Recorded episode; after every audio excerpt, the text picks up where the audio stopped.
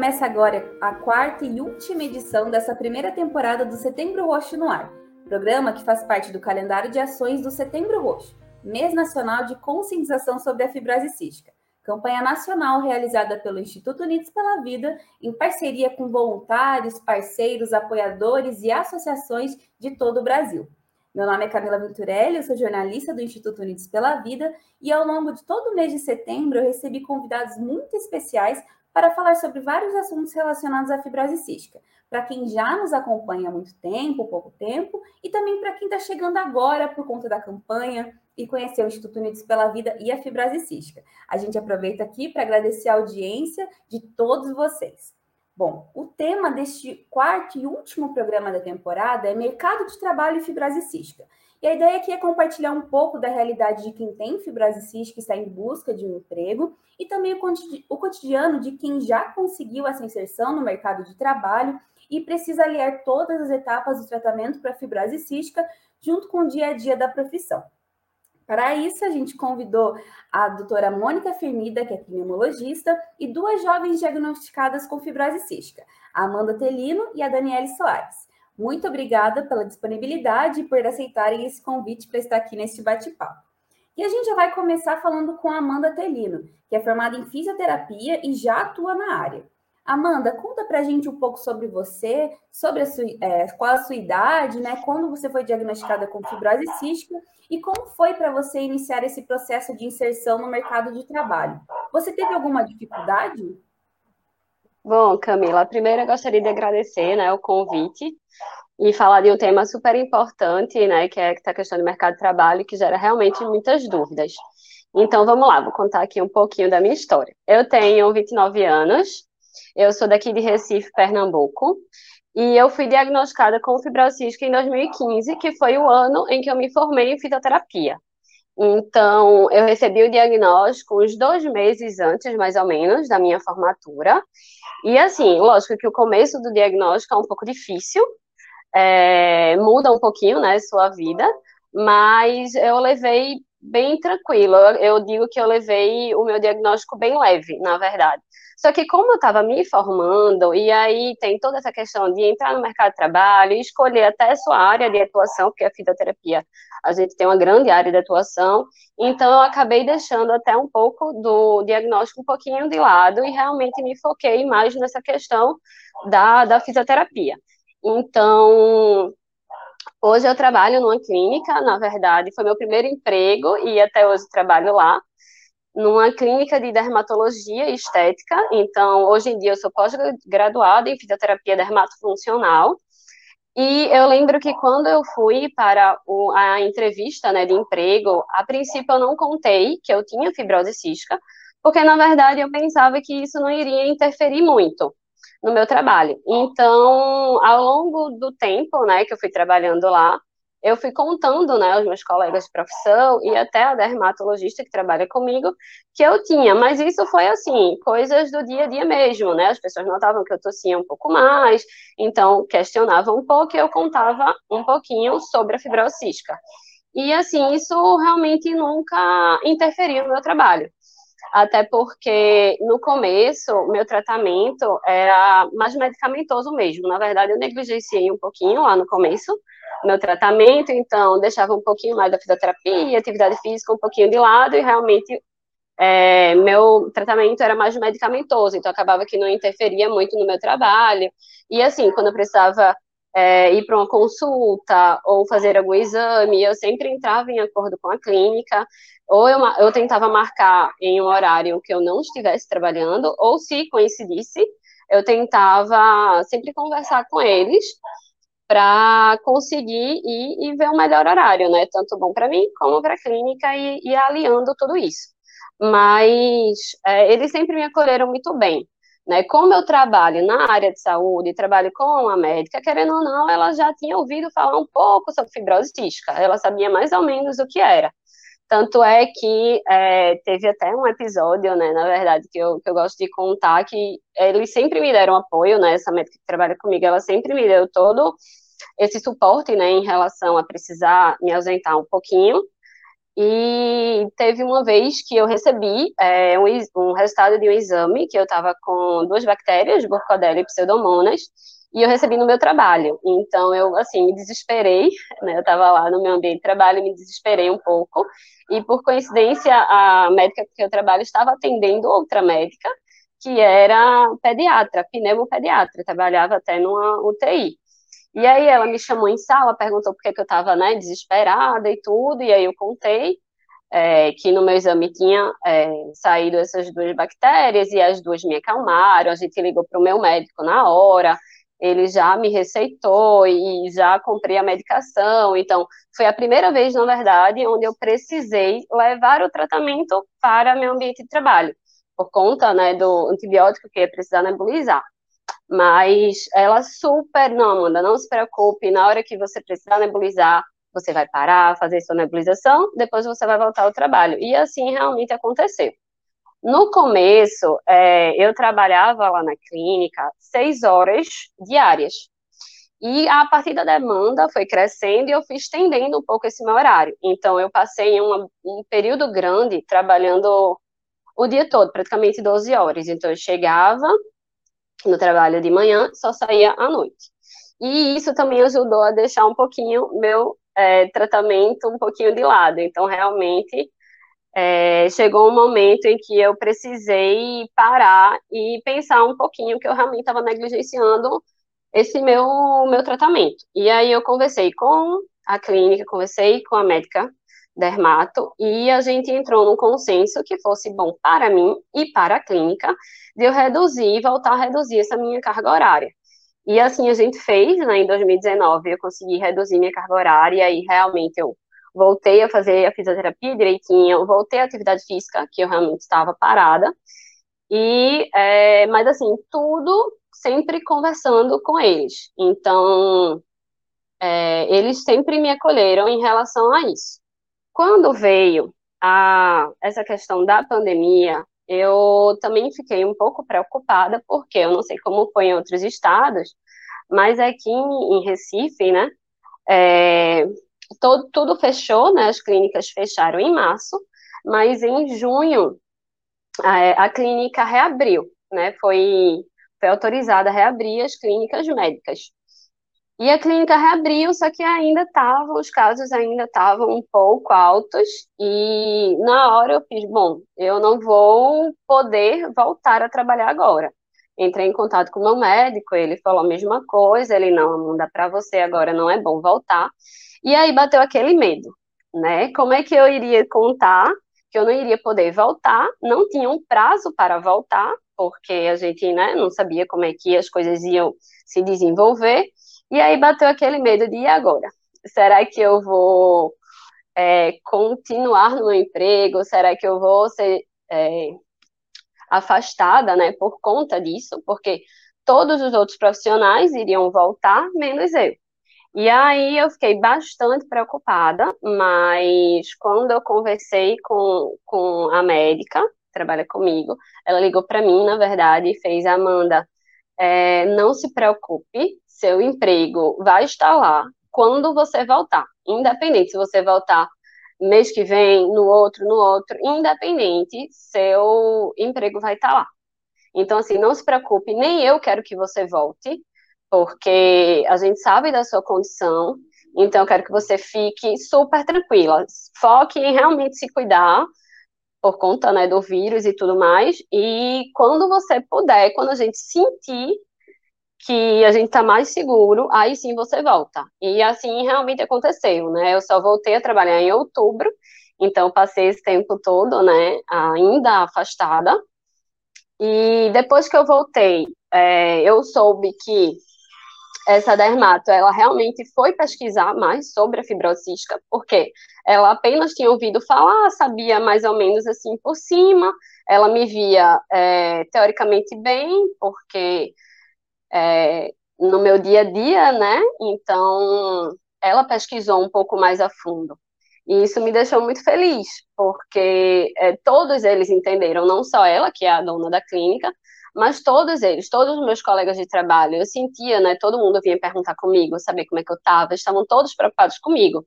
Então, assim, é, eu sou extremamente grata, extremamente feliz no meu trabalho por conta disso, porque eu sinto que eles realmente me acolhem. Então, em relação a isso, foi assim, eu nem, não tenho nada o que falar realmente de dificuldade, porque para mim foi, to, foi tudo muito leve. Muito positivo o seu relato, né, Amanda? A gente conhece pessoas com fibrose cística que às vezes tem um, um relato totalmente diferente, né, de que não há essa compreensão é, nem esse acolhimento. Então, vamos imaginar que agora tem alguém nos assistindo ou ouvindo, né, no Spotify, assistindo no YouTube, que seja um empregador, uma pessoa que tem uma empresa, enfim, é, e eventualmente pode receber um currículo ou algum funcionário que tenha fibrose cística. Como, o que você diria, né? O que significou para você esse acolhimento é, do seu emprega, da sua empregadora, né? Então, é, qual que foi o significado disso para a gente demonstrar, né? Essa, essa dimensão do que esse acolhimento, entendimento é, significa na vida de uma pessoa com fibrose cística e que pode mudar uma vida aí, né? É um incentivo em todos os aspectos, né? De, de, de seguir o lema que a gente tanto fala, né? De que a fibrose cística é uhum. parte do que nós somos e não limite do que podemos ser. E esse tipo de atitude, sem dúvidas, reforça isso e fortalece, né? A pessoa que tem fibrose cística é, e a família, enfim. É, eu não sei se é porque eu realmente trabalho na área da saúde, então, querendo ou não, por mais que a pessoa é, não conheça de fato o que é, mas entende um pouco melhor e vê que realmente não é um bicho de sete cabeças, que a gente realmente consegue ter uma vida normal, né, tendo, lógico, é, essa abertura de precisar uma consulta ou um tratamento, ou às vezes precisar levar o tratamento para o trabalho e entender um pouco mais é, sobre isso, mas lógico que deixa a gente muito mais motivado. Eu trabalho muito mais feliz, sabendo que se eu tiver qualquer intercorrência, como já aconteceu, eu já tive quadros de hemoptise, né, que é um tossir um pouco de sangue no trabalho, e todos me acolheram, não, vamos lá, Amanda vai, é, vai ser dispensada agora, pode ir embora, vá se cuidar e tudo mais. Tive essa intercorrência no trabalho e é, conseguiram até um motorista para me levar em casa nesse dia.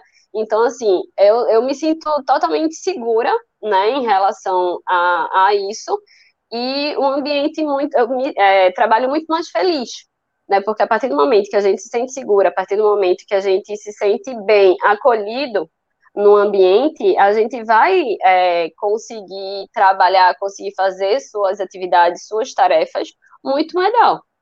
Então, assim, é, é muito importante, eu acho que independente da área né, de atuação que você esteja, de você ter essa abertura, conversar né, com, sua, é, com, as pessoas que trabalham com você, com o ambiente né, do seu trabalho, começar a explicar um pouco mais da fibrose cística, para elas também não pensarem que é esse bicho sete cabeças, né? Porque às vezes você diz, ah, eu tenho fibrose cística e pronto. Aí às vezes a pessoa até joga lá na internet e pensa que é um monte de coisa, que na verdade cada pessoa tem sua realidade, né? Então cada um vai ter sua realidade, sua especificidade. Então, assim, cada um vai ter seu quadro é, do, do, do dia a dia. Então, é ter essa, essa conversa, né? Então, isso me deixa, assim, muito, muito segura. Perfeito, Amanda. É, eu acho que é essa a mensagem, né? Obrigada por compartilhar com a gente e, e, e já desejamos aí maior sucesso e, e também é, ficamos muito felizes, né? Por realmente ver e trazer esse relato positivo e, e de ambas as partes, né? Tanto de você que tem fibrose cística e está trabalhando e de uma empresa que abriu esse espaço e, e te acolheu dessa forma tão, tão incrível. Agora eu queria falar com a Dani, a Dani que, que mora no estado de São Paulo. E para começar sua participação, Dani, queria que você fizesse o mesmo né, que a Amanda fez, se falasse um pouco mais sobre você, sua idade, se, é, um pouco mais sobre o seu diagnóstico para fibrose cística, né? E a gente sabe que você estuda farmácia, está é, tá aí no quarto período, né? Conta para gente como surgiu essa vontade de fazer, de estudar essa área. Então, o meu diagnóstico ele veio quando eu tinha 16 anos, que foi mais ou menos a época também que eu escolhi a farmácia.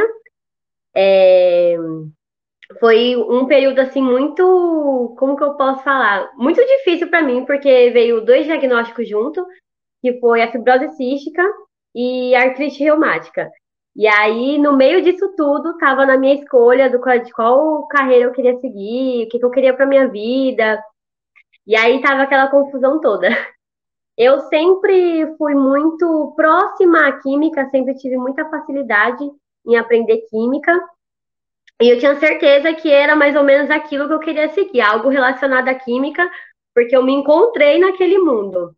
E aí, quando eu fui em uma feira de estudantes, né, para feira de profissões, eu fui no estande de farmácia, já tinha ido em outros, mas aí eu fui no de farmácia, o meu olho brilhou para aquilo, e aí eu comecei a pesquisar, e profundo, e aí foi a época que eu também estava começando a ter contato com o meu tratamento, e aí eu ia investigando as coisas, os remédios, e aí foi tudo, parece que foi tudo assim como um quebra-cabeça, foi tudo se encaixando. Eu falei, não, eu quero cursar farmácia, eu quero muito ir para a área da pesquisa, eu quero contribuir, eu quero pesquisar, eu quero ajudar outras pessoas.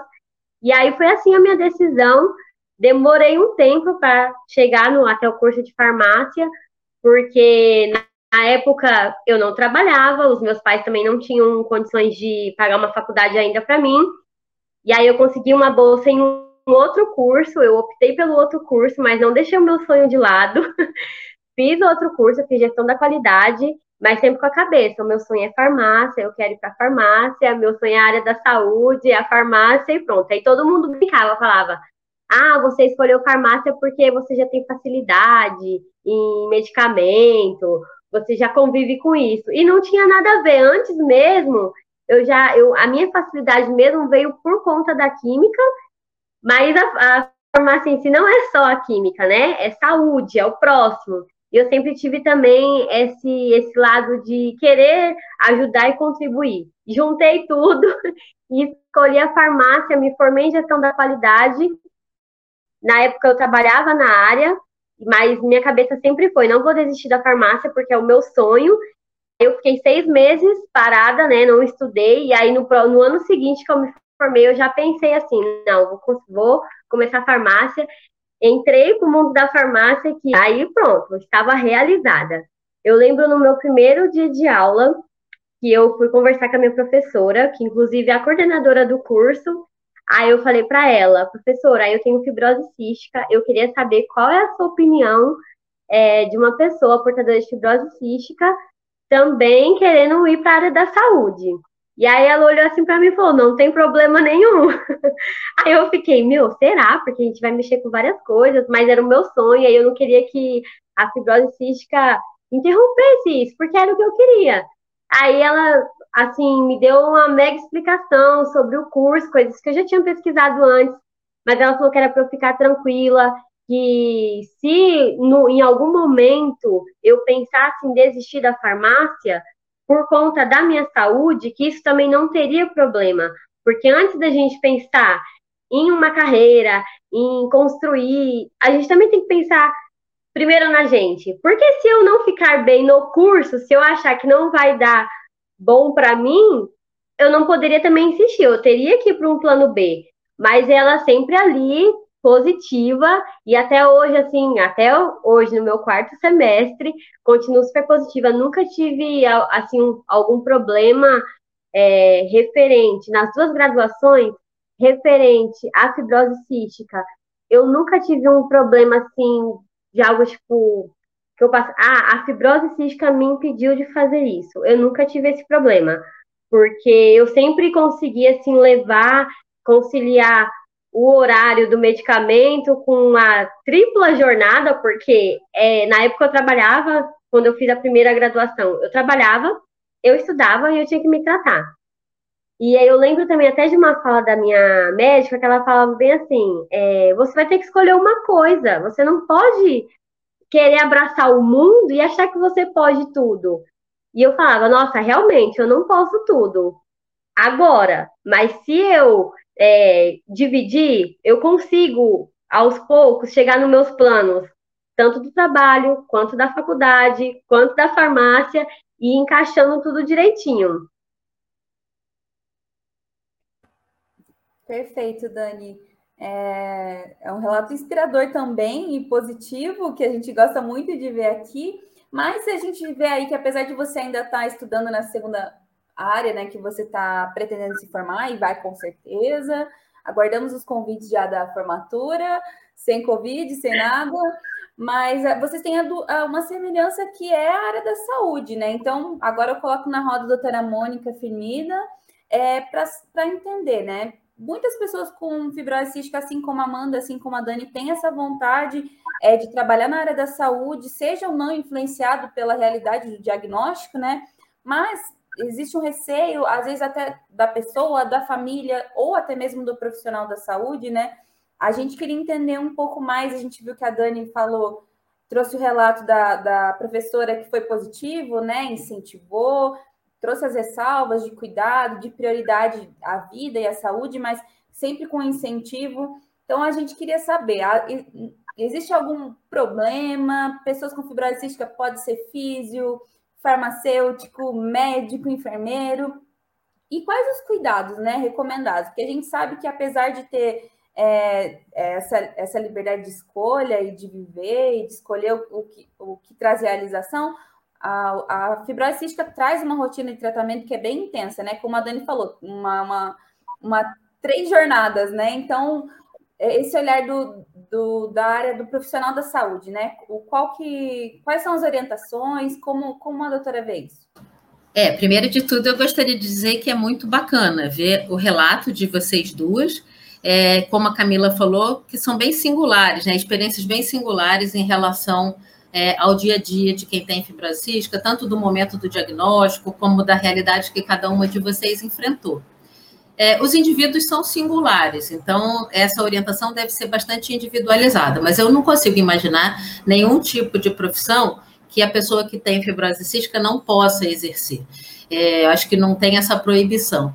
A grande questão é uma é, é ter a segurança com seu próprio autocuidado, que a gente sabe que a fibrose cística tem uma questão, principalmente uma preocupação em relação é, a determinadas infecções, né? E ao cotidiano de lidar com tra tratamento e a rotina do trabalho e as consultas ao mesmo tempo.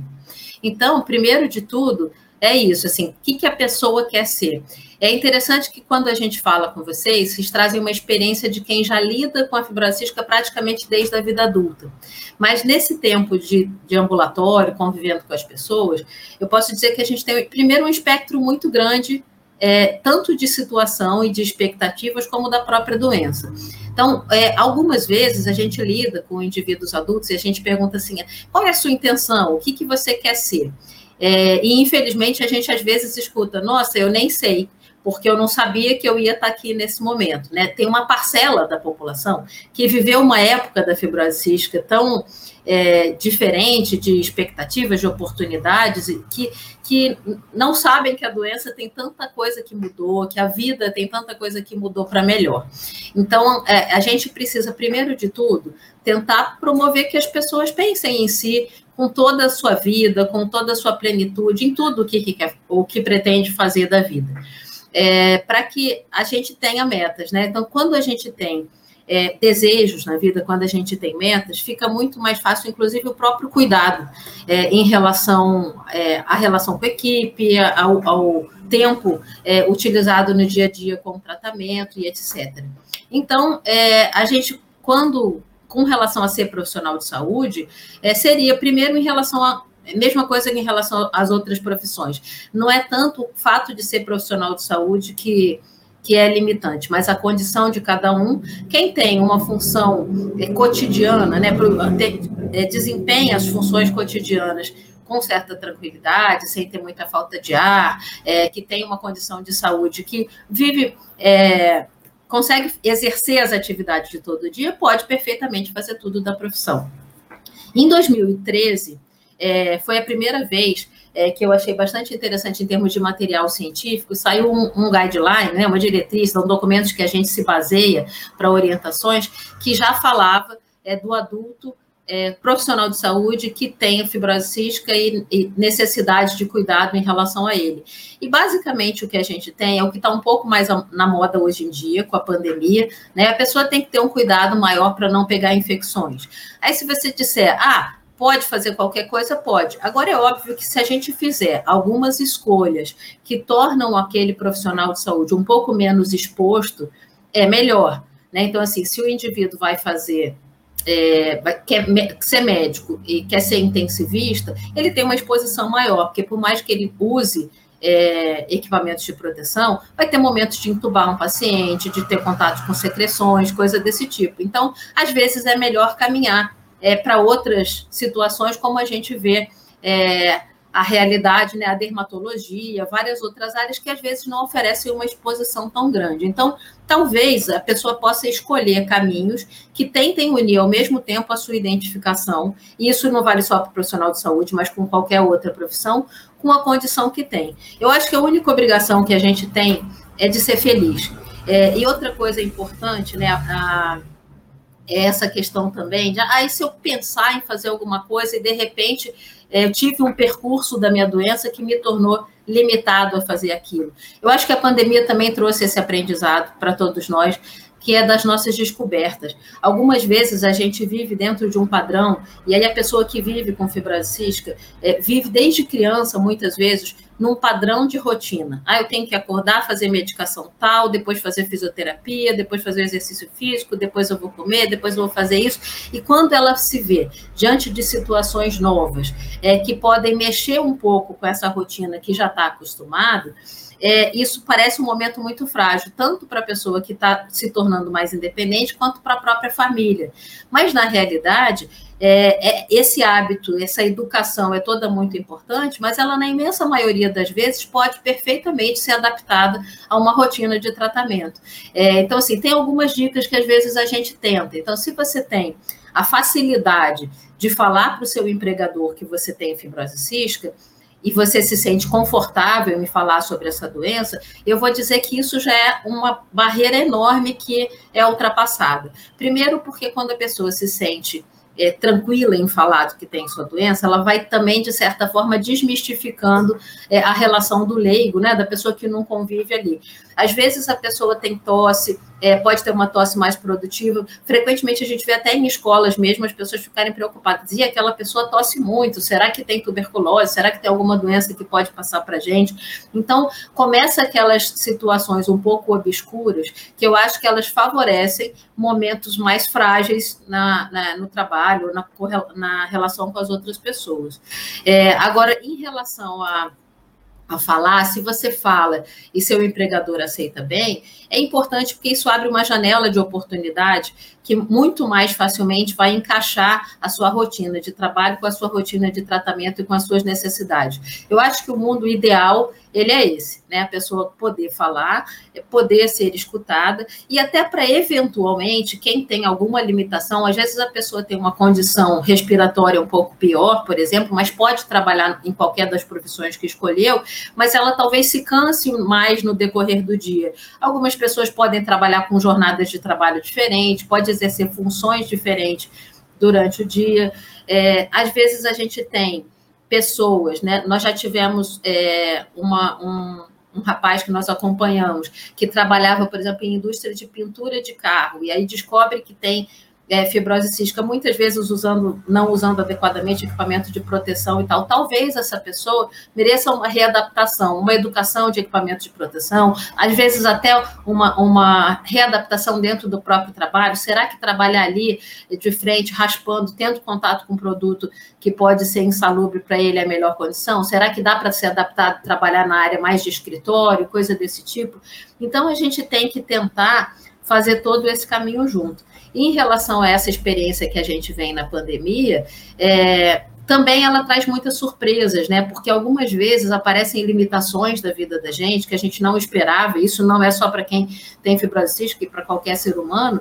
E a gente se reinventa, a gente descobre paixões que a gente nem sabia que tinha, habilidades que não sabia que tinha, seja para arte, seja para é, música, para escrever, para trabalhar em consultoria de computador. Tem a, a área de profissionais de saúde ela é extremamente vasta de atuação né? não só pelas especialidades, mas por ações mesmo. Hoje em dia, com muitas vezes trabalhando em consultorias, por exemplo, para para é, empresas de seguro-saúde, é, em uma série de atividades hoje que são feitas remotamente, enfim, o campo é muito vasto e eu acho que o mais importante é a gente conseguir ter com a equipe um diálogo individualizado é, e um replanejamento todo mundo junto.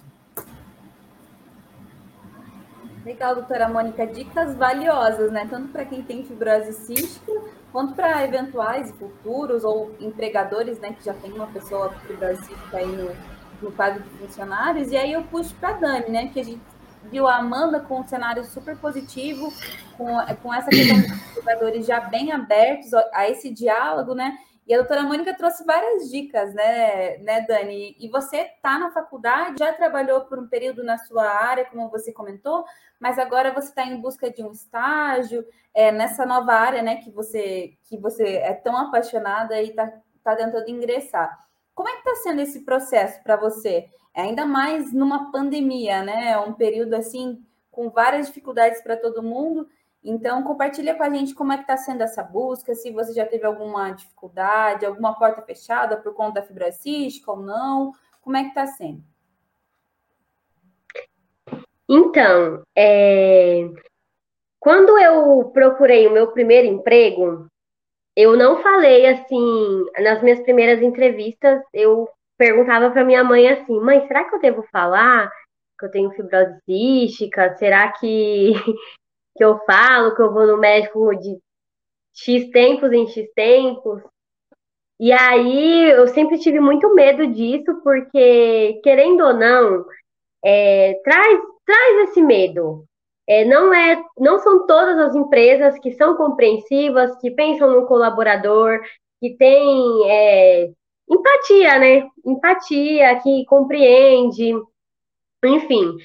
E aí é, quando eu comecei a procurar, agora que eu estou começando a procurar estágio, me veio os mesmos questionamentos. Será que eu devo falar? E aí eu não sei porquê, eu acabo voltando no mesmo ciclo, né? Será que eu devo falar? E aí, sempre que me vem esse questionamento, eu lembro muito na frase, da frase do Instituto, muito, porque isso é uma frase que eu levo assim, realmente comigo, que a fibrose cística é parte do que somos, não o limite do que podemos ser, e é, é muito isso mesmo, porque eu tenho trabalhado muito isso na minha cabeça de que eu vou falar, porque se a empresa não está é, disposta a contratar uma pessoa que tem fibrose cística, então realmente lá não é o meu lugar, porque eu tenho fibrose cística. Eu vou precisar ir ao médico de tanto e tanto tempo. Nunca fui internada, mas pode acontecer que eu fique internada. Então, querendo ou não, a gente tem que trabalhar com essa realidade. É, se não falar na entrevista, mas procurar sempre o responsável, eu tenho sempre isso na minha cabeça, porque uma hora ou outra vai acontecer de que eu vou precisar me ausentar, eu vou precisar fazer uma outra coisa por conta da fibrose cística, e eu preciso ser transparente, porque eu sendo transparente com eles, eu posso ser transparente comigo, porque eu não posso me esconder, eu preciso me tratar, eu preciso conciliar as coisas. Então, já aconteceu de eu falar na entrevi nas entrevistas que eu tenho fibrose cística e já aconteceu lá no comecinho, quando eu comecei a procurar o primeiro emprego, de não falar. E eu vejo que hoje o melhor caminho para mim é, é, falar, é ser sincero com o outro, porque quando é, eu não estou sendo sincero só com a pessoa que está me entrevistando, estou sendo sincera comigo, porque isso é uma condição, é uma coisa que eu vou precisar. Então, é o que eu penso. Se é, o, lugar não pode me aceitar, é, sendo um portador de fibrose cística, se eu tenho que esconder, então é porque eu não me enquadro ali, não é o lugar que eu tenho que atuar. Perfeita, Dani. É, acho que é esse, é esse sentimento, né? E a gente está aqui já na torcida. Tenho certeza que daqui a alguns anos a gente vai ver esse, esse programa e falar contigo, talvez já mais na posição da Amanda, é, atuando muito e sendo uma excelente farmacêutica, a gente tem certeza que você vai ser.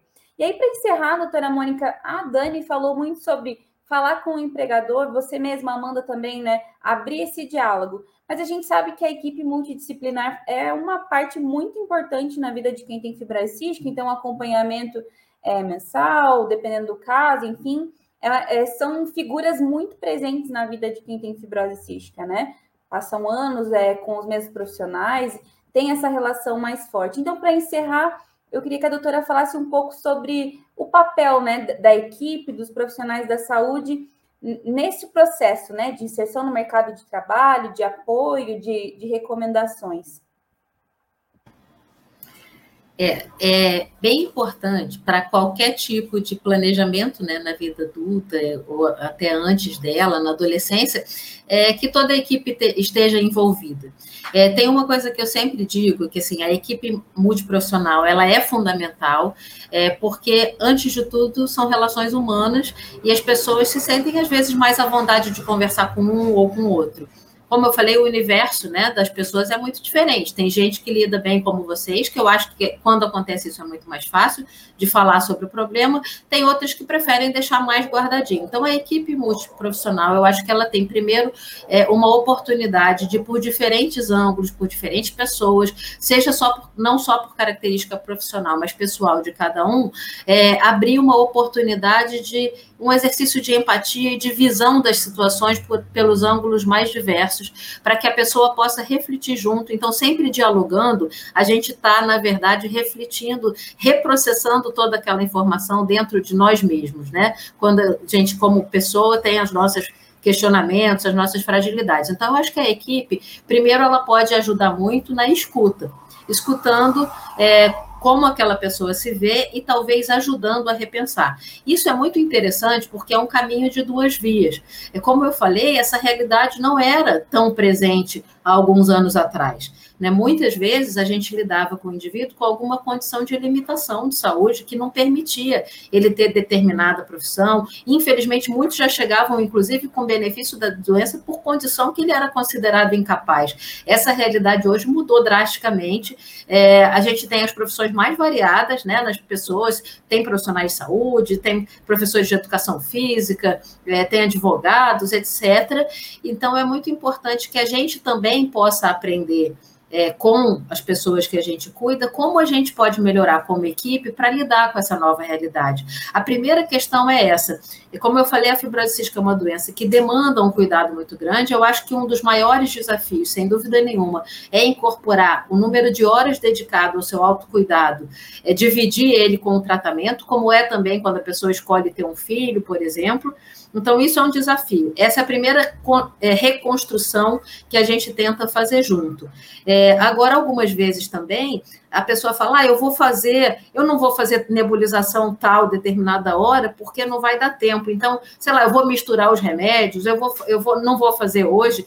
Uma série de coisas que podem ser, inclusive, erradas no seu autocuidado, que podem ter um preço, que podem ser perfeitamente evitadas, porque a pessoa fala francamente, fala, olha, está difícil de fazer isso ou aquilo, eu não consigo tempo para fazer um determinado é, sei lá, uma atividade física ou a fisioterapia, porque às vezes a gente tem uns, uns, replanejamentos da rotina muito fáceis de conciliar com a equipe e que a pessoa, às vezes, por receio, é, por não querer dividir e tal, às vezes fica sofrendo desnecessariamente. Então, eu acho que primeiro é isso, um aprendizado para de duas vias para a equipe e vice-versa. E eu acho que qualquer diálogo, qualquer replanejamento que a gente possa individualmente ajudar a fazer, é, nos ajuda a conhecer mais e a pessoa a ser feliz, a buscar as suas habilidades todas e saber mesmo que essa é a verdade, é, é a verdade né? Assim, é, a fibrocística não é o limite, a pessoa tem que fazer o que ela quer e a gente tem que ir cada vez mais tentando melhorar e adaptar e se adaptar a essa rotina nova. Perfeito, doutora Mônica. Acho que é isso. A gente trouxe aqui relatos muito importantes, valiosos sobre uma temática muito relevante aí no cenário da fibrose cística. E a gente chegou ao final, foi um papo muito, muito bom e eu gostaria de agradecer né, as três, a doutora Mônica, a Dani e a Amanda, por esse bate-papo e dar um espaço para vocês deixarem suas falas finais, começando com a Amanda, por favor, Amanda. Bom, eu acho que, pela minha experiência, né, é realmente você conseguir conversar, conseguir falar sobre a fibrose cística, tirar um pouquinho desse receio de falar sobre, é super importante é, mostrar para as pessoas, é, mostrar até o, o, seu cotidiano, né? Que cada pessoa é única, cada tratamento é único, direcionado para cada pessoa. Então, assim, é, mostrar como é a sua rotina, ter essa conversa, porque aí você vai se sentir um pouco mais segura realmente. E escolher o que lhe faz feliz mesmo, porque a fibrocística realmente é parte do que somos, mas não é o limite do que a gente pode ser. Então, é, é, a gente ser feliz, né? E a gente feliz no tratamento, no, que, ou no, no, nosso trabalho, né? No que a gente faz no dia a dia, a gente até consegue fazer nosso tratamento melhor, a gente se incentiva mais para estar cada vez melhor, para se manter naquele dia a dia, para a gente conseguir seguir aí o nosso trabalho e, e conseguir conciliar os dois. Legal, Amanda. Dani? É, a mensagem que eu tenho, assim, na verdade, ela não é nem minha, ela vai ser uma mensagem roubada. É, eu lembro de uma consulta minha que a minha médica, ela falou assim, eu sempre fui uma jovem muito agitada, eu sempre peguei muitas responsabilidades, sempre gostei de fazer tudo, então minha rotina sempre era muito cheia. E teve um dia que a minha médica virou para mim e falou bem assim que do que adiantava eu me dedicar tanto para tantas coisas, sendo que eu não estava me, me cuidando e me tratando, que eu não poderia, que eu não iria talvez colher os frutos que eu estava, é, as sementes que eu estava plantando agora, eu não iria colher os frutos porque eu não estava me cuidando. Então, a mensagem que eu tenho é que realmente a gente pode ser tudo, tudo, tudo, tudo. Contanto que, primeiramente, a gente coloque a nossa saúde em primeiro lugar. Porque se a gente não estiver bem, a gente não vai conseguir fazer nada. Então, a nossa saúde em primeiro lugar, o nosso tratamento, e aí, cuidando disso, o resto flui. Porque aí você vai estar bem, então você vai poder conseguir se dedicar para a faculdade, vai conseguir se dedicar para o trabalho, contanto que a saúde vem em primeiro lugar. Maravilha, Dani. Acho que é isso aí. Doutora, doutora Mônica, por favor. Pois é, você tem toda razão, Dani, Amanda também. Eu acho que é, eu fico pensando, primeiro é isso, né? Então, a gente assumir o que a gente tem mostra é, que isso não é nenhum problema. Então, eu acho que embora respeite perfeitamente como cada um se sente confortável, é, eu acho que ela faz parte de um aprendizado humano que é da gente é, lidar com a diversidade da condição de cada um, seja ela qual for. Então, assim, para quem tem receio, só um incentivo que pense nisso, talvez tente exercitar, pensar de outra maneira. É, eu não posso sair sem deixar de falar, assim, uma coisa que passa muito na minha cabeça e é muito emocionante, além da gente poder ter esse espaço de falar de trabalho e tal, ver a quantidade de profissionais de saúde é, que tem fibrose cística e a gente tem, eu tenho conhecido de prazer, principalmente por conta do, do Instituto, de conhecer muita gente diferente. E eu acho que você ultrapassou, né, Dani? Quando você fala, eu vou, eu preciso me cuidar para cuidar das outras coisas, você já cuidou das outras coisas, você vai cuidar de outras pessoas e você vai cuidar das suas equipes. Então, eu acho que a vivência de vocês. É, vocês podem trazer um, uma contribuição tão grandiosa nos inúmeros aspectos que vão muito além do autocuidado e do cuidar de uma outra pessoa que também esteja naquele momento numa situação mais frágil de saúde, que precisa do seu trabalho técnico. É, eu imagino se a gente tem uma condição crônica, como seria bacana a gente ter do outro lado alguém que cuida da gente, que sabe um pouco mais da nossa realidade, como nós mesmos, né? Assim, a flor da pele. Então, assim, eu fico muito emocionada. Agora, eu acho que qualquer profissão, é, sem nenhuma. É, é, sem querer puxar pra, sardinha para nenhum lado, acho que qualquer profissão ela é extremamente valiosa, desde que a gente faça com amor, né? Que a gente seja feliz e, e essa é a regra que eu acho que a gente precisa na vida. Muito legal, doutora Mônica. Mensagens lindas das nossas convidadas. Eu agradeço mais uma vez por vocês terem topado participar e dedicado esse tempo a esse projeto do Instituto. E eu convido quem está assistindo nos ouvindo é, a conhecer mais sobre o Instituto Unidos pela Vida e sobre o Setembro Roxo, acessando www.unidospelavida.org.br barra Setembro Roxo 2021. E também aproveito para lembrar que todos os episódios dessa primeira temporada do Setembro Roxo no ar estão disponíveis no canal do Instituto Unidos pela Vida no YouTube e também no Spotify. E a gente conta com todos vocês para fortalecer esse e outros projetos do Unidos pela Vida. Basta acessar unidospelavida.org.br barra doe e escolher a melhor forma de colaborar. Sua doação pode fazer toda a diferença e nos ajudar a salvar vidas. Todas as edições dessa primeira temporada do Setembro Roxo no Ar contaram com o suporte técnico da minha colega jornalista e gestora de projetos aqui do Instituto, Mônica Herculano. Muito obrigada, Mônica, também está nos bastidores aí, nos auxiliando todo, durante toda a temporada. E agradeço você pela sua audiência e nos vemos na próxima temporada do Setembro Roxo no Ar.